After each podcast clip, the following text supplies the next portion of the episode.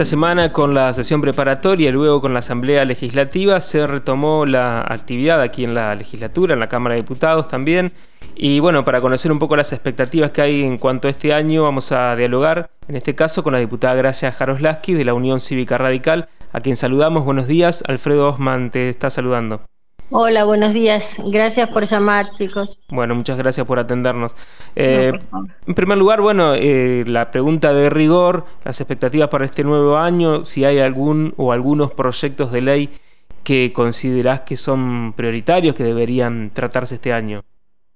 Bueno, queda, nos quedó, nos viene quedando pendiente eh, resoluciones que a mi juicio son esenciales, que tienen que ver con, con alguna, con empezar a pensar la reforma en los contenidos educativos, incorporando algunas este, técnicas más modernas, sobre todo para, para atender todos los conflictos que hay y atender la, la inteligencia o la educación emocional de los chicos.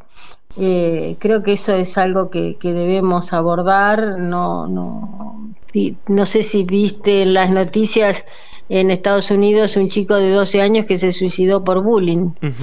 Eh, viste, eh, es un tema muy complejo, es un tema difícil que la realidad nos lo, nos lo está poniendo en foco y todavía no estamos teniendo respuestas adecuadas a eso.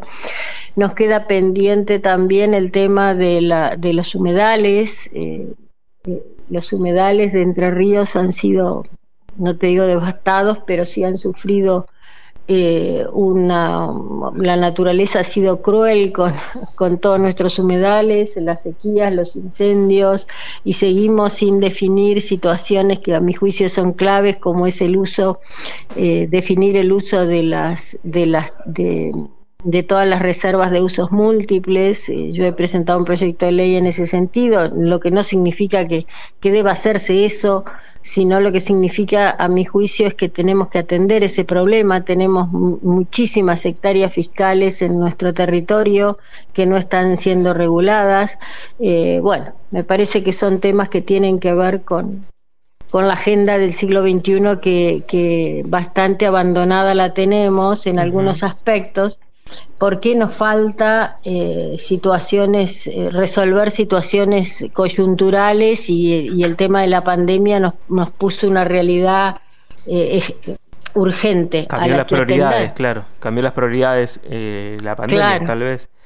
también el, gobernador, el Gustavo Bordet, en la Asamblea Legislativa del otro día, marcó también una agenda de, legislativa, si se quiere, porque habló de varios proyectos de ley. ¿Qué mirada tiene sobre eso? Bueno, me interesó muchísimo la mirada que tiene sobre el tema de la justicia, sobre la reforma a la ley de procedimientos penales, acortar, es decir, definir los tiempos, eh, trabajar sobre esos temas me parece muy, muy importante.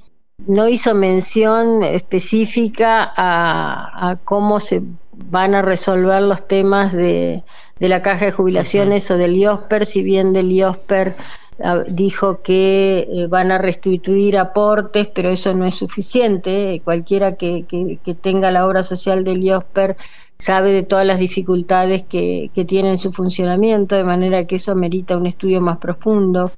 El tema de la caja de jubilaciones dijo que esperaba un proyecto de la oposición o un proyecto consensuado. Bueno, yo creo que que ese tipo de, proyectos tienen que nacer de los gobiernos, más allá de eh, que por ahí hay que pagar costos políticos, pero bueno, cuando uno es gobierno, tiene que pagar costos políticos porque tiene que tomar decisiones. Eh, es un tema que también está pendiente.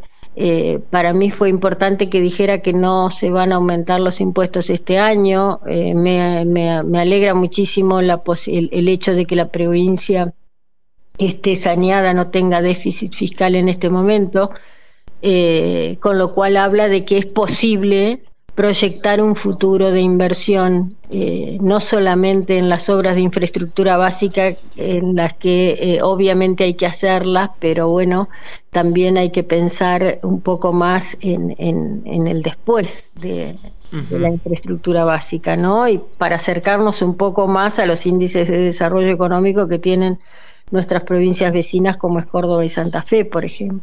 El gobernador también dijo que va a enviar un proyecto para crear una fiscalía con competencia en hechos de corrupción y delitos contra la administración pública este, bueno, eso también están de, están de acuerdo, compañía, absolutamente, absolutamente, por supuesto. Y deberíamos ir un poco más allá con el tema de la ficha limpia. Es decir, no puede ser que tengamos candidatos que se han sido condenados, por ejemplo. Es decir, eh, qué sé yo, hay cosas que eh, estaban, él está avanzando en un sentido correcto, pero me parece que deberíamos aprovechar este año que es el único que nos queda porque el año que viene es electoral y vos viste cómo qué es lo que pasa en los gobiernos cuando cuando empiezan las, las elecciones. Vos imaginate que vamos a estar prácticamente arrancando desde febrero con el calendario electoral.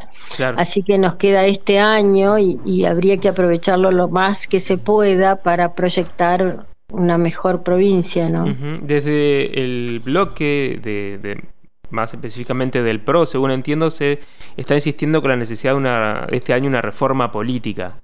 Eh, a mí no me, no me, no me, no me desvela la reforma política en, en, general. Si bien estoy convencida de que hay que hacerlo, creo que lo que necesitamos ahora, por ejemplo, aunque sea, es la posibilidad del año que viene votar con una boleta única y no seguir con el sistema electoral que tenemos. Eso, eso se podría hacer si, si lo trabajamos ahora. Y, la, y la idea, porque hablábamos el otro día con la diputada Acosta, que mencionaba la necesidad de eliminar la cláusula de gobernabilidad, es decir, que esa que le da la mayoría. Sí, sería interesante, pero eso habla de una, de una reforma en la Constitución también, ¿viste? Ya no, a ver, no podemos hacer parches, ¿no? Yo creo que si vos me preguntás a mí, lo ideal para mí sería una unicameral, que Entre Ríos tuviera, no tuviera dos cámaras, sino que tuviera una sola. Eh, este, y, pero bueno, eh, me parece que esa es una discusión que, que todavía tiene tiene su tiempo. Una unicameral. más prácticas y más concretas. Claro, sí, sería una unicameral sería elegida por distrito único, como la Cámara de Diputados. Claro, que fuera Cámara de Diputados, y decir, la que la Cámara de Diputados y Senadores se unificaran en una sola Cámara. Claro. Sí, bueno, serían, por eso, reformas más de fondo. Pero, pero estamos hablando de cosas de utopías en este momento, ¿entendés? Yo creo que nos debemos concentrar en cosas más concretas y que necesitamos realmente eh, como es simplemente cambiar la, el sistema de voto. Claro, ir a una boleta única entonces. Claro, me parece que es mucho más práctico, mucho más fácil de controlar, mucho más eficiente. Estamos en el siglo pasado con las boletas sábanas y las 800.000 boletas que ponemos en los cuartos oscuros. Claro, claro. Bueno, por otro lado, este año y el año pasado, eh, es decir, desde el inicio de esta gestión, podemos decir, ah, hubo una marcada agenda de género también aquí en, proyectos. Eh, eso va a continuar este año. Hay temas pendientes en ese sentido. Ahí, ayer justamente el día de la asamblea estaba conversando con este, con la diputada, la presidenta de la Comisión de Legislación, eh, con Karina Ramos, eh, hablando del tema de que a mí me parece importante y eh, por ahí puedo alcanzar a terminar algún, ofrecer alguna idea, presentar algún proyecto que tiene que ver con este, las violencias, con, con que, que no puedan ejercer cargos públicos quienes están denunciados por violencia, ¿viste? Pero hay que estudiarlo bastante porque ahí tenés el principio de inocencia, pero bueno, eh, pero son temas que la violencia es un tema que hay que encontrarle, eh, hay que darle pelea por todos los frentes posibles. Claro. Gracias. Eh, vamos a estar en comunicación seguramente en el transcurso del año, así que nos, vamos a volver a poner en contacto. Muchas gracias por el contacto. Muchísimas gracias por llamar. ¿eh? Hasta luego. Chao, chao. La diputada Gracia Jaros Lasky de la Unión Cívica Radical pasaba por Radio Diputados. Las voces de los protagonistas en Radio Diputados.